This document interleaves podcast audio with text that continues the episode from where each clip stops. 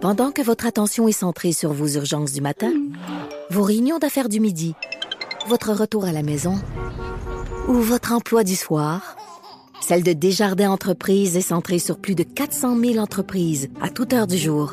Grâce à notre connaissance des secteurs d'activité et à notre accompagnement spécialisé, nous aidons les entrepreneurs à relever chaque défi pour qu'ils puissent rester centrés sur ce qui compte, le développement de leur entreprise. C'est 23. Les meilleurs moments du Québec maintenant en moins de 60 minutes. Le Québec maintenant. Au réseau Cogeco, voici le Québec maintenant. Le Québec maintenant. Avec Marie-Claude Lavallée. Votre point de repère. J'ai une question à te poser, Philippe Quentin. Euh, ta première, première, première réaction en voyant la une de la presse ce matin? Euh, j'ai pas vraiment été surpris, euh, Marie-Claude, parce que... C'est une euh, drogue, la politique. Oui, hein? c'est ça, exactement. Puis Denis Coderre euh, est, est tombé dedans quand il était petit, puis il aime ça, il aime ça, la, la, la politique. Il, il- il est fasciné par ça. Quand il a dit, après sa deuxième défaite à la mairie de Montréal, que c'était un peu fini pour lui, la politique, moi, personnellement... Tu je- l'as pas cru? Ben, ça aurait Ouais. peut-être été ça, mais je, je pense qu'il gardait une porte ouverte. Moi, je veux juste te dire ce matin, en, en regardant la une de la presse, une partie de moi tout de suite fait comme genre, il est pas tanné. Il, est- il est vraiment, il, y a, il y a encore le goût. C'est puis c'est là que je me suis dit, quelle drogue, la politique. Ouais, quelle drogue, quelle drogue. qui- pour lui, ça, dont ça a été la vie, là. Ouais, tout à fait. Alors, on parle de Denis Coderre. Ouais, et est intéressé par la chefferie du Parti libéral du Québec. Euh, bon, la presse en fait état ce matin, mais il a également expliqué ses motifs là à la radio CKVL, radio communautaire à Montréal, une radio à laquelle il collabore. Et si tu veux, Marie-Claude, on va écouter un, un extrait un petit peu plus long de ce qu'il a dit euh, aujourd'hui. Est-ce que j'y pense? Oui. Est-ce que c'est sérieux? Oui. Est-ce que j'ai la qualité des défauts? Inquiétez-vous pas. Je vais faire la distinction entre le chant des sirènes et puis euh, la réalité. Est-ce que je suis controversé au coton? Est-ce que je suis connu? Je cherche encore le 5% qui me connaît pas. Mais euh, très certainement, quand j'ai fait des appels, j'ai posé trois questions. La première, c'est que est-ce que vous me voyez premier ministre? Deuxièmement, est-ce que j'ai la crédibilité et l'expérience? Et troisièmement, est-ce que je suis passé date? Êtes-vous tanné? Je vais te dire qu'à 98 euh, c'est c'est we all the way. Alors, regarde, je vais prendre soin de moi, je me mets en forme, je vais marcher 300 km au mois de mai, puis en revenant, on prendra une décision finale. Bon, c'est intéressant, mais il va falloir qu'il travaille ses clips, là, parce que les trois questions, la dernière, c'est est-ce que je suis passé date et est-ce que le monde est tanné? Et il répond, ben, aux trois questions, les gens ont répondu oui à 98 Alors, on comprend qu'à la dernière, j'imagine qu'ils ont dû répondre non à 98,5% mais c'est quand même, euh, c'est, quand même, bon, c'est, un peu bizarre, là, d'entendre, euh, d'entendre cette, euh, cette citation, là, qui est reprise un peu partout aujourd'hui. Dirais-tu qu'il a l'air de bien se connaître? Euh, ben, ben, oui, ben, il, il demeure le, le même, là. Tu sais, c'est, c'est tout le temps, il y a tout le temps un peu d'arrogance chez Denis Coderre, là, quand il dit je cherche encore le 5 qui me connaît pas euh, au Québec. Bon, regarde, peut-être, peut-être pas non plus. Euh, Je suis toujours fasciné quand on regarde le baromètre léger des personnalités politiques euh, au Québec, là, deux fois par année, du nombre effarant de Québécois qui connaissent pas euh, des politiciens parmi les plus connus, là. C'est, c'est, ça frôle des 50, des 60 parfois. Alors bon, mais cela dit, je reviens Il y, là. a, il y a Guy Nantel aussi avec ses sondages. Ouais, c'est ça, exactement. Il y a des plus aujourd'hui avec Denis Coderre. Moi, je suis quand même admiratif euh, devant son énergie parce que euh, c'est un gars qui a eu, euh, qui, a, qui a fait face à des situations difficiles au cours des dernières années. Bon, d'abord en 2017, là, il reçoit une droite au visage quand il est battu euh, par Valérie Plante. Là, je le rappelle, Valérie Plante, Marie-Claude, un an auparavant, un an auparavant, personne à Montréal ne savait qui c'était, là, à part les gens qui étaient très très branchés sur la politique municipale. Avant qu'on dise d'elle en pub qu'elle était l'homme de la situation. Ouais, c'est ça, Donc, exactement. On va mettre un homme là-dessus. Voilà, voilà, voilà, voilà. L'homme de la situation. Non, c'est exactement ça. Elle avait bien fait d'une bonne campagne électorale. Donc, pour lui, ça a été très dur. Là, on s'en souvient. Il a fait, euh, bon, un peu une dépression par la suite et, et tout. Et là, il revient. Il se présente en 2021. Et là, ben, c'est une défaite, mais une défaite, alors là, catastrophique. Je vais y revenir dans, dans un moment. Mais Oui, juste pour donner une idée de l'ampleur de la, de la défaite, quand il a annoncé sa candidature au printemps, il avait une avance dans les sondages sur, sa- sur Valérie Plante de 16 de 16 Alors, euh, Monsieur Coder, là, qui aime beaucoup le baseball, c'est comme si son équipe menait 10 10 à 0 après trois manches. Mais il a perdu par 14 points. Par 14 points. Renversement complet de situation. Alors, euh, s'il menait 10-0 après trois manches, ben, il perdait 15 à 10 après, après la, la, la, partie. Oui, ouais, voilà. Euh, donc, ça a été très dur pour lui. Et ensuite, euh, bon, cet accident vasculaire cérébral là, qui est arrivé il y a, il y a pourquoi, il y a même pas un an, c'était en avril 2023. Alors que après tout ça, il a encore le goût de faire de la politique. Moi, je, ben ouais, je, puis il y a une énergie là-dedans qui est belle à voir, qui est, il y a ce, ce, goût de la vie, ce goût de la politique, ce goût de, de, de la bagarre politique, parce qu'au fond, c'est ça. Euh, Denis Coderre a des qualités formidables, il n'y a absolument aucun doute là-dessus. C'est un gros travaillant. Euh, c'est un gars qui a généralement le sens de la clip. Il y a peut-être eu un peu de misère avec celle qu'on a euh, qu'on ouais. a fait jouer il y a, il y a, un moment, mais quand même de façon générale, il y a l'expression. Il, il, y a un petit côté folksy, là, populaire un peu, mais qui est généralement assez, qui peut être attachant. Et puis il incarne jusqu'à un certain point des valeurs libérales. C'est un libéral de longue date, ça, libéral fédéral, libéral provincial. Euh, quand, quand je dis ça, je veux dire quoi? Ben certainement une certaine, euh, certainement un intérêt pour tout ce qui touche le monde des affaires, une le développement économique. Avec, avec Monsieur Tout le Monde. Monsieur ouais, ouais, monde, ouais, exactement. Ça, on, exactement. on, est dans les plus. Ouais, ouais, la défense des droits des minorités aussi, ça a toujours été très important pour lui quand il était maire de Montréal, quand il était ministre aussi.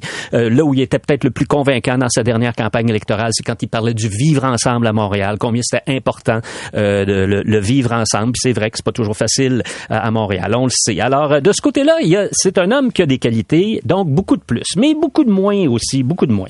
Et il pose la question dans, la citation, est-ce qu'il est passé date hein? Il pose même la question, est-ce que je suis passé date?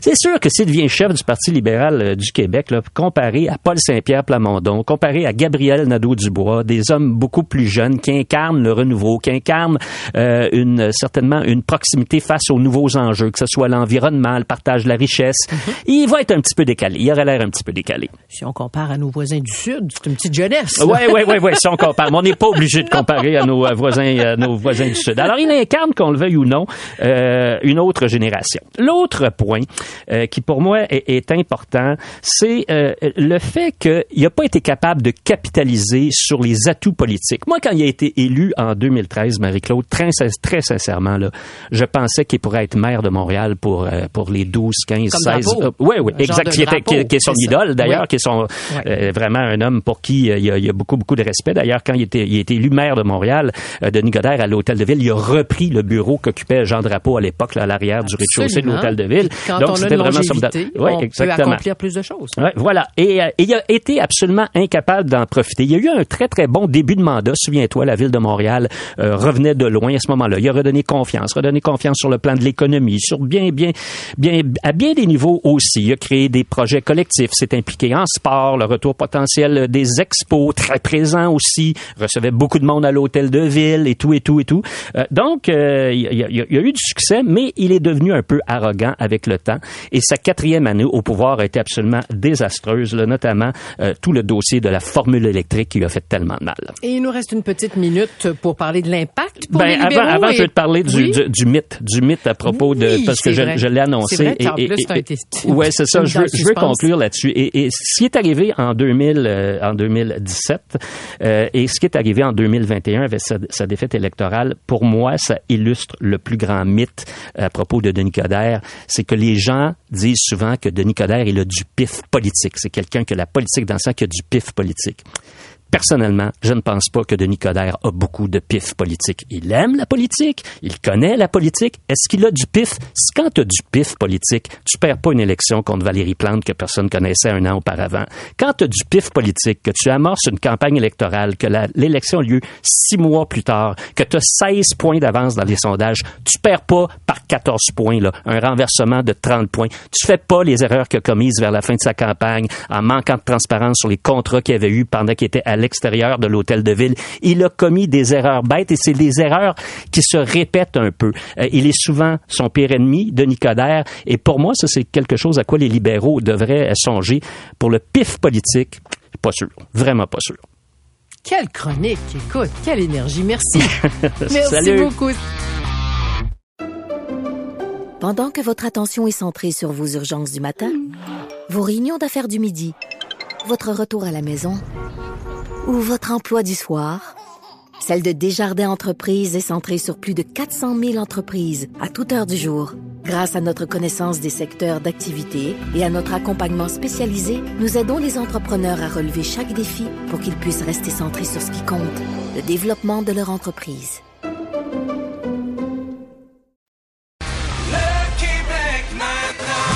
Réseau Cogeco, voici le Québec maintenant. Le Québec maintenant avec Marie-Claude Lavallée. Votre point de repère. Le taux d'occupation des urgences n'a pas été aussi élevé depuis cinq ans au Québec et la situation est tellement sérieuse que le ministre de la Santé, Christian Dubé, a donné un point de presse aujourd'hui, accompagné du président de l'Association des spécialistes en médecine d'urgence du Québec, le docteur Gilbert Boucher, et du directeur national de santé publique, le docteur Luc Boileau, qui est avec nous. Bonjour, docteur Boileau. Bonjour, Madame Lavallée. Donc, c'est pire que pire. Et qu'est-ce qui explique ce débordement incontrôlable? En fait, les situations des salles d'urgence, oui, sont très élevées. On a déjà connu ça là, dans le passé un peu, mais pas, ben, pas un peu, on, assez souvent dans cette période-ci, mais, mais actuellement, c'est vraiment une situation qui est difficile. Elle est notée partout, pratiquement. Et puis, elle n'est pas causée uniquement par les virus respiratoires, mais les virus respiratoires aident pas du tout. Parce qu'en effet, vous le soulignez, on est toujours en, en transmission active dans la communauté de plusieurs virus. Il y en a trois qui, pour lesquels on suit un intérêt particulier. Là, vous les entendez souvent. La Oui. COVID, qui a peut-être des signes un peu de fléchissement en ce moment, mais comme on le mentionnait aujourd'hui, il y a- y beaucoup de monde là, qui ont été infectés. là. Il y a au moins 3 millions de Québécois juste à l'automne qui ont fait une COVID. Ah, pas, Alors, beaucoup ça- de parties de Noël ont été annulées à cause de ça aussi. Beaucoup, en effet, ou des gens qui n'ont pas pu s'y rendre pour des raisons qu'on trouve tout à fait correctes aussi. Mais Oui. Alors ça, c'est c'est quelque chose là, c'est un paysage qu'on contrôle relativement. Ça va probablement baisser bientôt. Le virus respiratoire syncytial lui aussi a une tendance à stabilité vers la baisse là pour les enfants en particulier, mais c'est l'in- l'influenza, le virus de la grippe, une vraie grippe là. Lui, il n'est pas encore, euh, il est pas encore éteint. Là. On n'a pas encore atteint le pic de ça. Alors, c'est c'est sûr que c'est une situation qui peut être encore dure pour quelques quelques prochaines semaines. J'en, j'en profite pour vous demander justement parce que chaque année on évalue un petit peu l'efficacité du vaccin contre la grippe. On en est euh, à quel niveau pour celui de cette année? Parce que moi je l'ai reçu là, et mais des fois on se fait dire ben il est pas très très efficace là. Oui, ben c'est une très bonne question. On ne le sait pas. On a des travaux que nous faisons à travers le Canada, là, de, de la Colombie-Britannique jusqu'ici pour euh, essayer d'apprécier ça comme il faut, mais ça prend un certain temps et des données. On devrait avoir ça d'ici quelques semaines. On estime qu'il va être assez bon parce que c'est un vaccin euh, très efficace contre le H1N1, une grippe d'influenza A, qu'on appelle dans notre- dans notre jargon. Et puis, on suppose qu'il va être euh, efficace. Comme celui de la COVID est très efficace, alors celui-ci, il va probablement, euh, on espère atteindre un bon 70% ce qui fait en sorte que euh, on n'a pas de pas beaucoup de questions à se poser. Si on a quelque chose qui peut nous éviter d'être très malade et d'être hospitalisé, Oui. ou même d'en mourir malheureusement, Ouais. ben on devrait l'utiliser. Et en particulier si on est une personne âgée. Oui, mais je- moi j'ai eu le goût de répéter simplement ce que l'infirmière m'a dit, m'a dit quand j'ai eu le, le vaccin Covid parce que là je savais même plus, là, j'étais plus capable de me connecter à mon clic santé, je savais plus le dernier vaccin, la dernière fois que j'avais eu la Covid. Et puis elle m'a dit, mais je vous dis une chose quand même, Madame Lavallée, elle m'a dit, euh, le vaccin va pas vous empêcher de l'avoir là, mais vous allez l'avoir pas mal moins fort. Alors donc c'est important de le répéter aussi aux gens parce que moi je me fais dire des fois, hey, j'ai été vacciné, puis je l'ai eu pareil. Vous avez tellement raison. C'est effectif. euh, il est efficace pour réduire la, la, le, le La, risque la force, oui, c'est ça, la, force du virus. oui, mais, mais en fait, il est efficace aussi pour réduire le risque de faire une infection, mais ça dure pas très longtemps. Mm, Et, et comme vous le soulignez, c'est vraiment là où ça compte, c'est que ça nous empêche d'être très malades Voilà. et d'être hospitalisés ou même en mourir.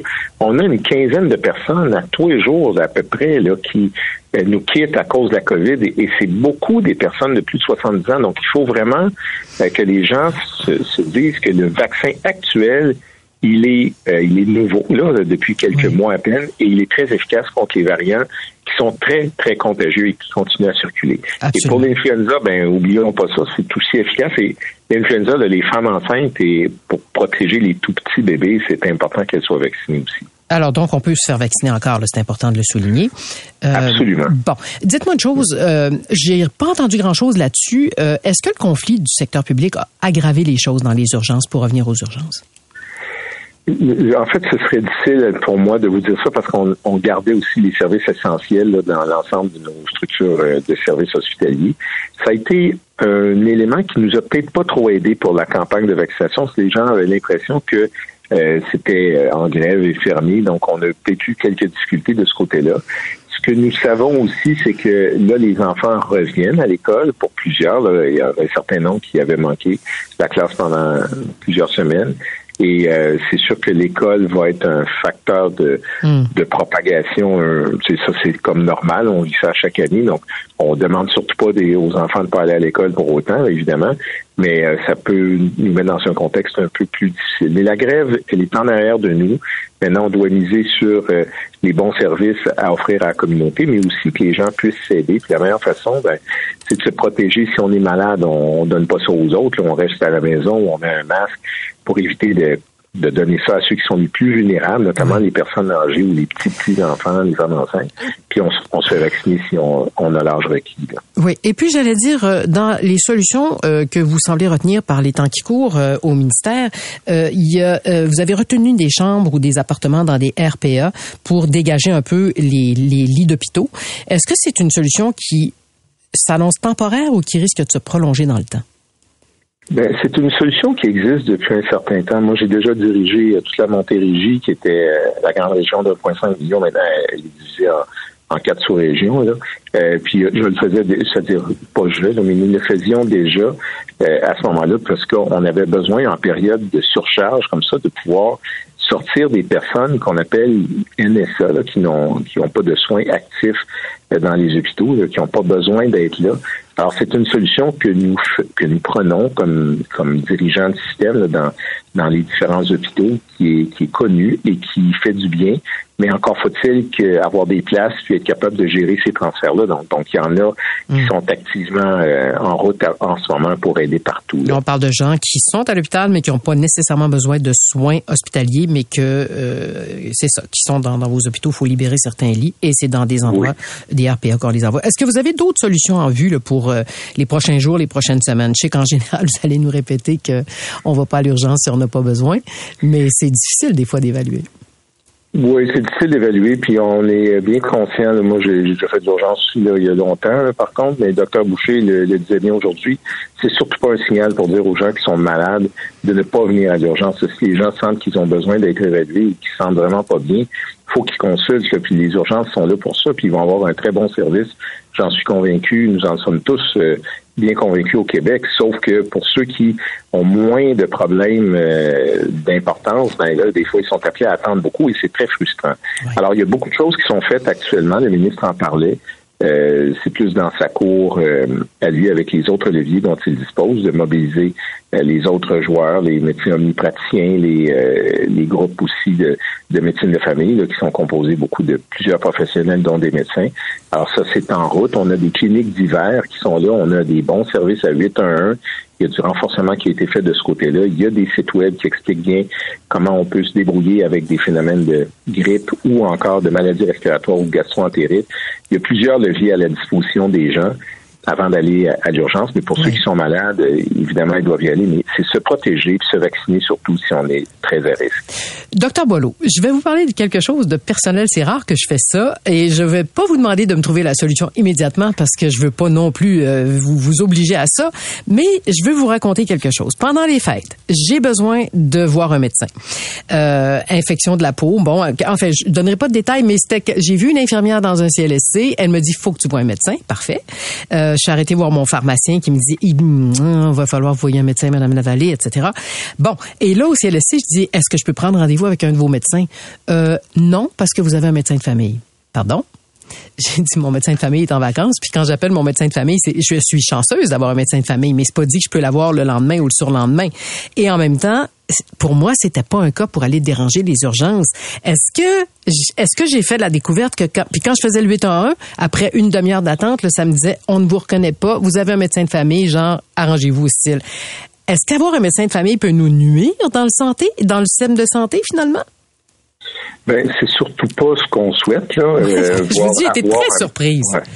Oui, oui. Ben, en fait, on l'entend aussi, Madame Lavallée. Vous n'êtes pas la seule. Le ministre en parlait aujourd'hui en disant que oui, il y a eu beaucoup de personnes maintenant qui sont inscrites à un groupe de médecine de famille, à un médecin de famille dans un groupe. Les plupart sont maintenant en groupe de médecine de famille. Il y en a quelques 800 000 qui ont été inscrits dans la Oui, ça, c'est une bonne nouvelle. C'est une bonne C'est nouvelle. une bonne nouvelle, mais, mais, mais les gens le disent comme vous. Oui, mais quand j'en ai besoin, je suis pas capable de le voir. Alors, il y a des échanges, même des discussions cet après-midi avec les dirigeants de la Fédération des médecins omnipraticiens du Québec pour pouvoir à, à- à faire en sorte que lorsqu'on a un médecin de famille, on puisse y avoir accès de façon plus hâtive lorsque les besoins s'expriment. Je comprends que vous n'étiez pas dans une situation euh, très dangereuse ou mortelle, ça va de soi. Non, non. Mais, mais, mais à votre question, il y a des travaux qui sont menés actuellement. C'est pour nous, c'est un enjeu là au niveau de l'accès aux services de première ligne pour la santé publique, mais, mais j'ai des collègues qui sont affairés à travailler à cela de façon très, très forte et incluant, bien sûr, euh, le ministre. Parce que vous êtes d'accord avec moi qu'un médecin de famille peut faire beaucoup de choses, c'est extraordinaire et, et, et je me sens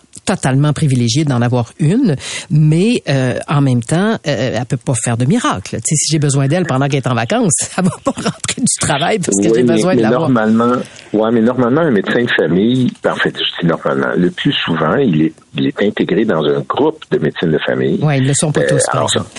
Ils le sont pas tous, mais pour plusieurs, ils le sont. C'est un groupe d'à peu près d'une dizaine de médecins avec d'autres professionnels, des infirmières, euh, d'autres d'autres types de professionnels. Des fois, on a même des travailleurs sociaux, des psychologues et, et même des pharmaciens en appui. Alors, ce, sont des groupes qui, justement, sont appelés à, à répondre à des besoins courants et des besoins qui s'expriment pas toujours la veille que notre prochain rendez-vous, on l'a. Fait, fait faut qu'il y ait une certaine accessibilité. Et de ce côté-là, ben, il y a des cliniques euh, qui sont ouvertes, des, des espèces de mini-urgences ou du sans rendez-vous qu'ils ont, où là, vous auriez pu, je vous dis ça, je ne veux pas vous, euh, vous, indisposer en disant ça, mais souvent dans ces groupes de médecine de famille-là, il y a du sans rendez-vous où on peut aller et, et on rencontre un médecin, soit, soit le nôtre ou un médecin du groupe, et euh, ça facilite beaucoup euh, la suite des choses parce que c'est là où on fait une bonne évaluation, puis les, les bonnes routes à, à suivre et des traitements, j'imagine, ou des diagnostics euh, appropriés. Docteur Boileau, j'aime beaucoup vous parler, mais je vais quasiment souhaiter de ne pas être obligé de vous reparler sur ce sujet des urgences dans la prochaine année. On va espérer que 2024 va être l'année où ça va vraiment s'améliorer. Puis qu'on Ben, puisse se parler choses. l'espérons tous. Oui. Alors, je vous souhaite une bonne année, Madame Lavallée. puis C'est un plaisir pour moi, toujours un privilège de vous parler. Fait que euh, merci beaucoup Merci pour à vous. euh, cette, euh, possibilité-là. Voilà. Merci. Merci, docteur Boileau. Au revoir. Euh, Je rappelle que docteur Luc Boileau est directeur national de santé publique. Le Québec maintenant. Au réseau Cogeco, voici le Québec maintenant. Le Québec maintenant avec Marie-Claude Lavallée. Votre point de repère. Le Les soins esthétiques ont tellement la cote qu'ils attirent de plus en plus de médecins qui suivent des formations pour pouvoir les offrir, ces soins. On parle ici, écoutez bien, de médecins comme des omnipraticiens, des dermatos, des gynécologues et même des neurochirurgiens. Bref, des gens qui sont très, très loin de leur spécialité de base. Est-ce que ça, c'est sécuritaire pour les patients, pour les patientes? Et pourquoi ce changement d'orientation en pleine carrière? On va tenter de faire le tour de toute la question avec Dr. Éric Ben-Simon, euh, président de l'Association des spécialistes en chirurgie plastique et esthétique du Québec. Bonjour, Dr. Ben-Simon. Oui, bonjour. Alors, c'est un phénomène qui augmente d'année en année. Comment on l'explique? Mais écoutez, c'est il y a deux facteurs. Un, c'est que il y a euh, quand même un attrait pour ce genre de pratique qui est quand même gratifiant, euh, tant sur le plan professionnel que sur le plan euh, financier. Et puis aussi, j'imagine que la lourdeur du réseau de santé, puis la difficulté de pratiquer dans le milieu euh, hospitalier, puis dans le réseau de la santé, euh, pousse un peu les médecins à se chercher une autre voie de passage un petit peu. Oui, parce que le système, on le sait, euh, fonctionne. euh, disons que c'est lourd en ce moment, la machine. euh, Écoutez, c'est très lourd. C'est lourd pour les patients, bien sûr, Oui. mais c'est lourd aussi pour la pratique de beaucoup de médecins qui sont un peu prisonniers des, euh, des ratés des hôpitaux, puis du manque de personnel, qui se cherchent euh, un peu un échappatoire. Alors, euh, ça, ça a un attrait assez facile. Et en plus, ben, il y a une demande de plus en plus forte pour des soins esthétiques, n'est-ce pas? Parce qu'on dirait que les gens ne veulent absolument plus avoir l'ombre d'un signe de vieillissement euh, dans le visage, entre autres. Alors, on parle de médecins donc qui suivent des formations, mais des formations de quel type? Est-ce qu'on parle de formations de quelques jours, quelques semaines, euh, et, et des informations, des, des formations pour quel genre d'intervention?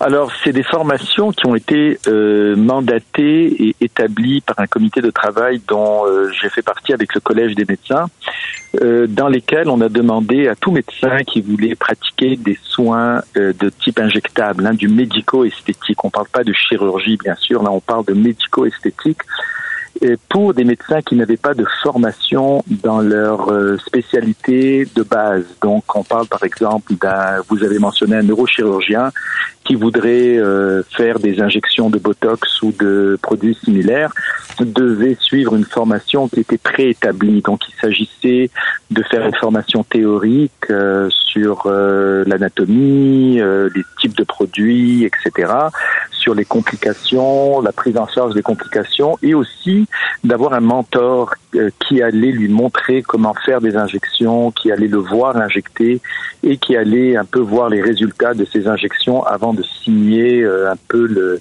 le, que, que, la formation est complétée. Et Donc c'est un mécanisme quand même qui était bien structuré que le Collège des médecins a mis en place oui. pour les médecins qui n'avaient pas la formation de base. Mm-hmm. Et est-ce que ça donne les résultats qu'on souhaiterait?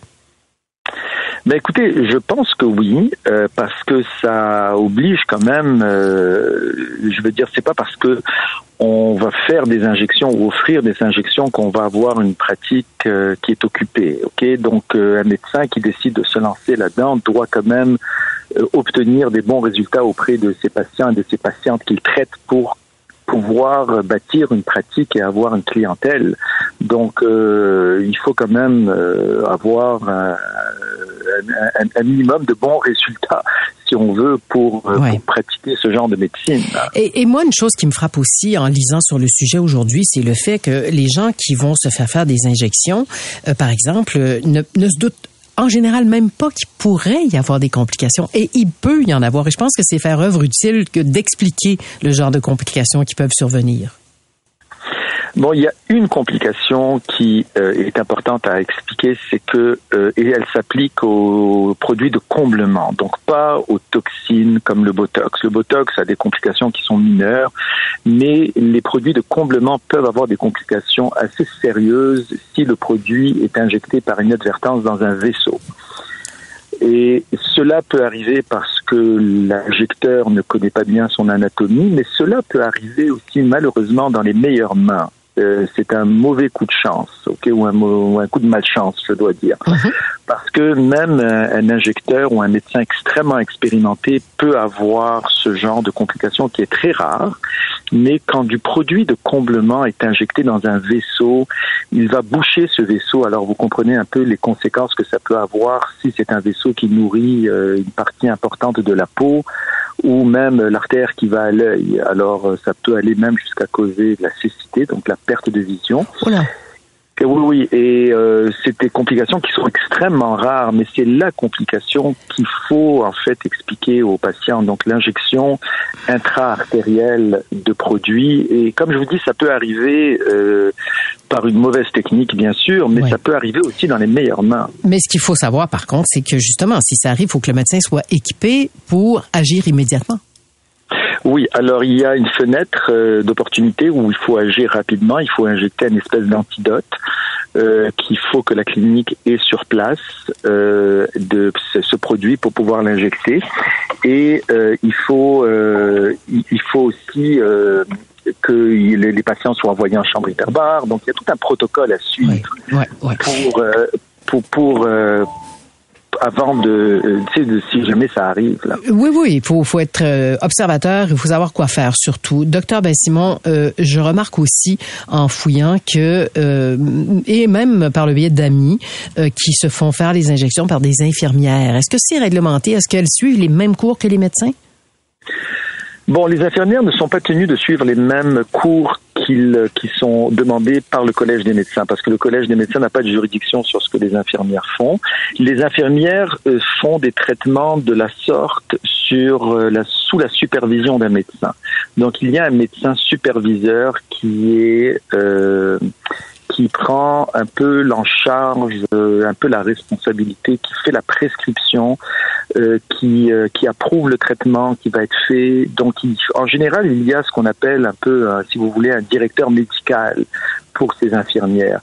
Est-ce que euh, c'est bien euh, structuré et est-ce que c'est fait dans les règles de l'art partout? Ça, je peux pas vous le dire. Je ne crois pas. Euh, parce qu'il y a des endroits où euh, on a comme un peu l'impression que c'est des infirmières qui euh, font ça un peu plus, euh, je vous dirais, librement, sans qu'il y ait de médecins euh, tout le temps sur place. Et, et le risque dont on parlait tout à l'heure est toujours là. C'est-à-dire, c'est le même risque. C'est-à-dire, si l'aiguille va pas tout à fait au bon endroit, il faut que la personne puisse réagir.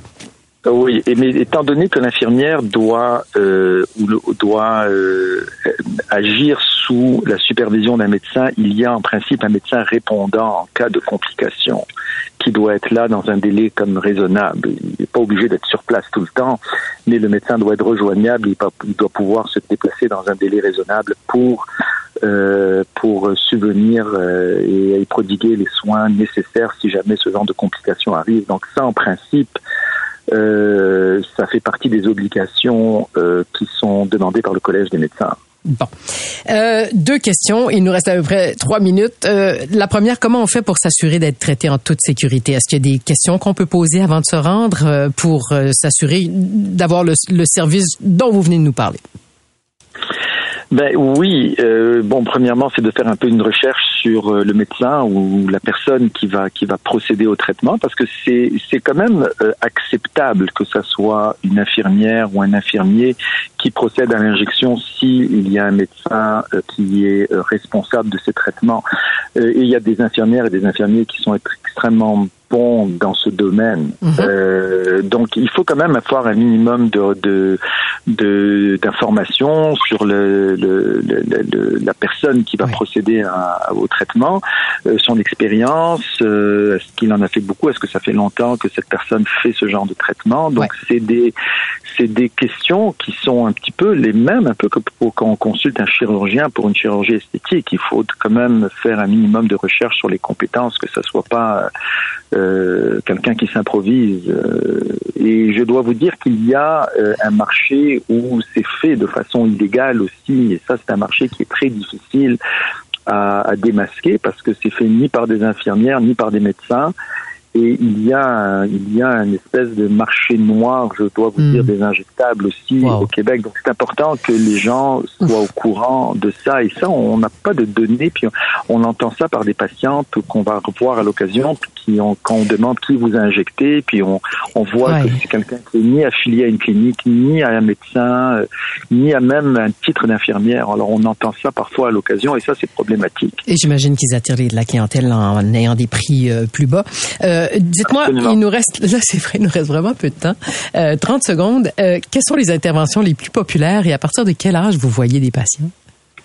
Oh my God, c'est une question euh, très large pour vous répondre en quelques secondes. Euh, la poitrine reste une intervention très populaire. Euh, la chirurgie du rajeunissement facial, extrêmement populaire de plus en plus, les, les paupières, les facelifts.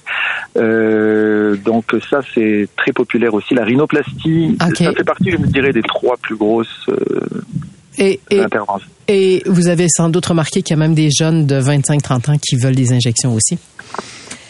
Oui, les lèvres. Euh, Oui, les lèvres, euh, un petit peu de botox. Euh, bien fait, c'est très beau. Hein. Il faut pas croire euh, le stéréotype de, de, de des gens trop plastiques ou surinjectés. Euh, C'est juste celle qu'on remarque. Euh, les patientes qui sont bien injectées, c'est très joli et on le remarque pas. Très bien dit. Docteur Éric Ben-Simon, président de l'Association des spécialistes en chirurgie plastique et esthétique du Québec, un gros merci d'avoir participé à l'émission. Avec plaisir, merci à vous. Au revoir.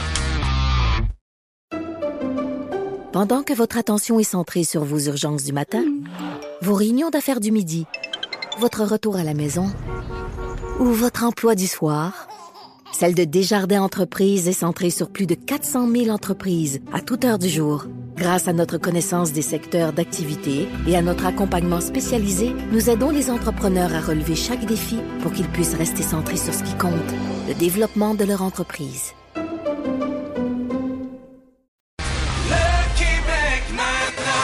Au réseau Cogeco, voici le Québec maintenant. Le Québec maintenant avec Marie-Claude Lavallée. Votre point de repère. On revient donc sur cette agression armée au palais de justice de Longueuil hier, une situation qui nous a tous bouleversés.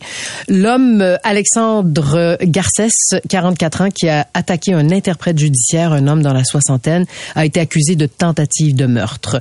Est-ce que nos palais de justice sont bien protégés? On va en parler avec maître Nada Boumefta, avocate criminaliste. Bonjour, maître Boumefta. Bonjour, Mme Lavallée. Merci de me recevoir. Ça me fait grand plaisir. J'ai bien hâte de vous entendre parce que, comme je disais, ce qui s'est passé hier, c'est absolument horrible et ça donne une bien mauvaise image, en fait, de l'endroit qui devrait être sécuritaire, l'endroit par excellence qui devrait être sécuritaire au pays, quand Mhm. on sait qui est, est sujet à se présenter au palais de justice, etc. Ben, je pense de tous les côtés, de tous les acteurs, Madame Lavallée, que ce soit des juges qui représentent l'autorité ultime dans notre État, dont ceux qui vont trancher de la vie de gens. On parle de causes civiles, criminelles, mais aussi des causes en protection de la jeunesse, surtout dans des palais de justice comme à Longueuil. Euh, à Montréal, c'est différent parce que jeunesse est séparée d'adultes, mais quand même, on voit que c'est des causes qui peuvent effectivement rendre les gens, euh, disons, euh, un peu. Oui, puis, euh, puis d'avoir un peu peur, on va revenir là-dessus. Mais quelles sont les mesures de protection qui existent en ce moment, euh, à part au Palais de justice de Montréal, parce que ça, on l'a dit hier, et moi, je l'ai, j'ai pu le constater là à quelques reprises, pas parce que j'allais au Palais de justice, mais je passais pas loin.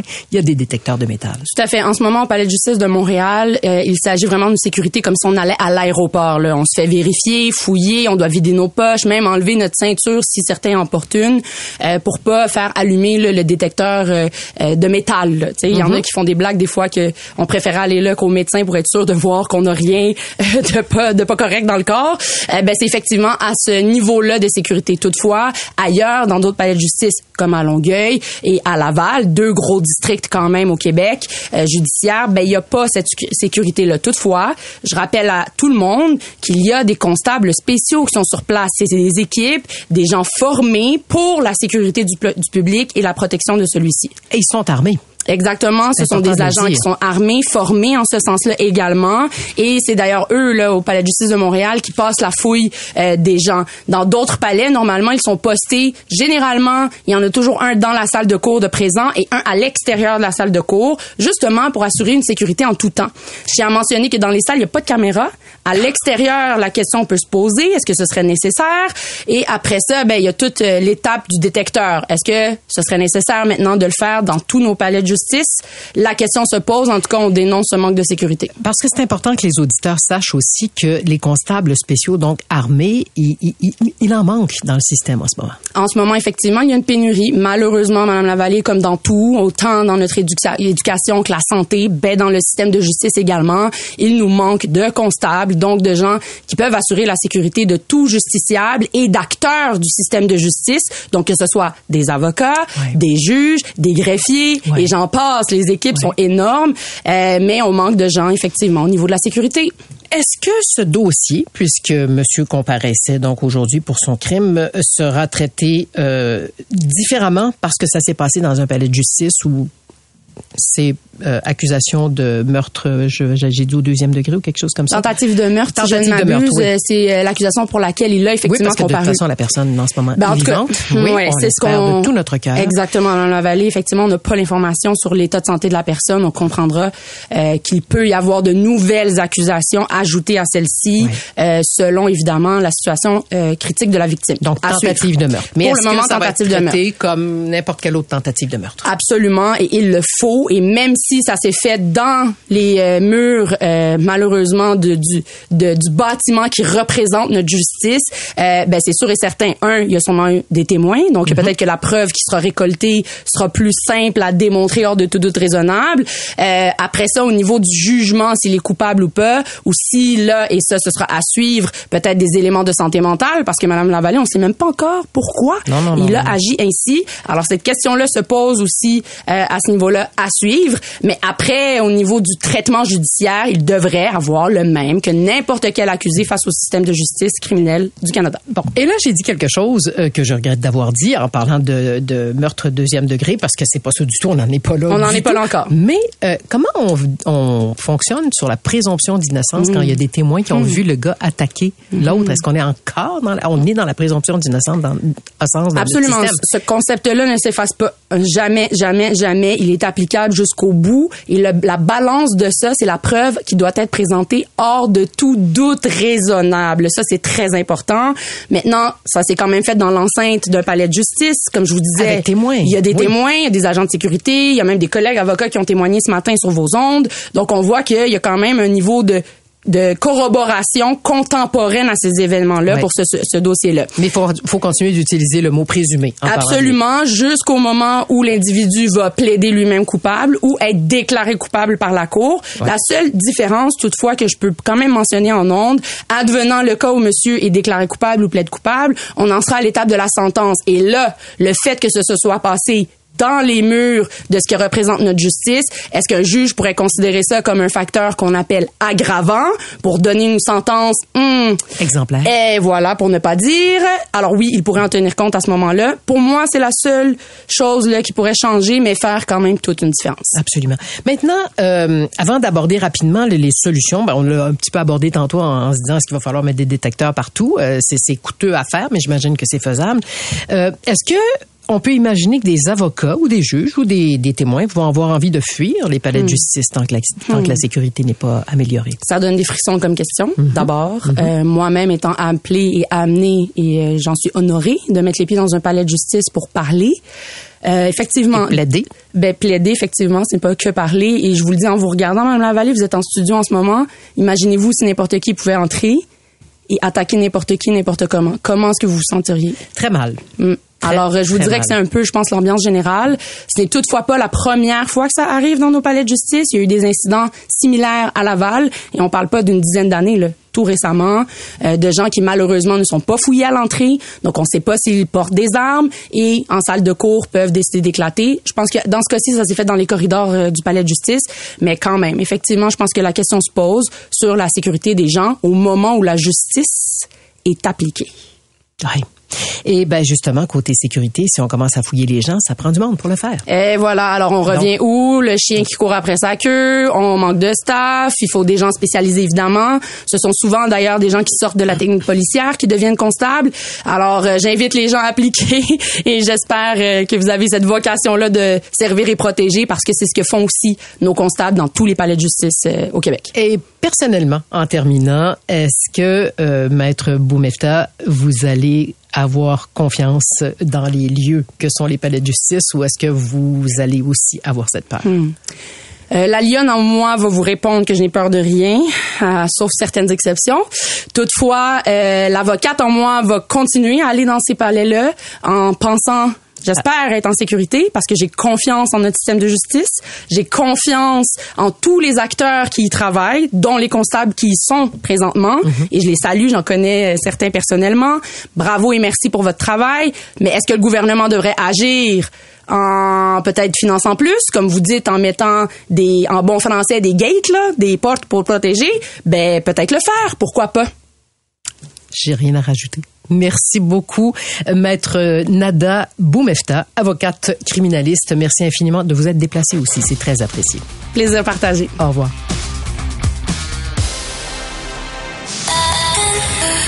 C'est 23. Pendant que votre attention est centrée sur vos urgences du matin, vos réunions d'affaires du midi, votre retour à la maison ou votre emploi du soir, celle de Desjardins Entreprises est centrée sur plus de 400 000 entreprises à toute heure du jour. Grâce à notre connaissance des secteurs d'activité et à notre accompagnement spécialisé, nous aidons les entrepreneurs à relever chaque défi pour qu'ils puissent rester centrés sur ce qui compte, le développement de leur entreprise.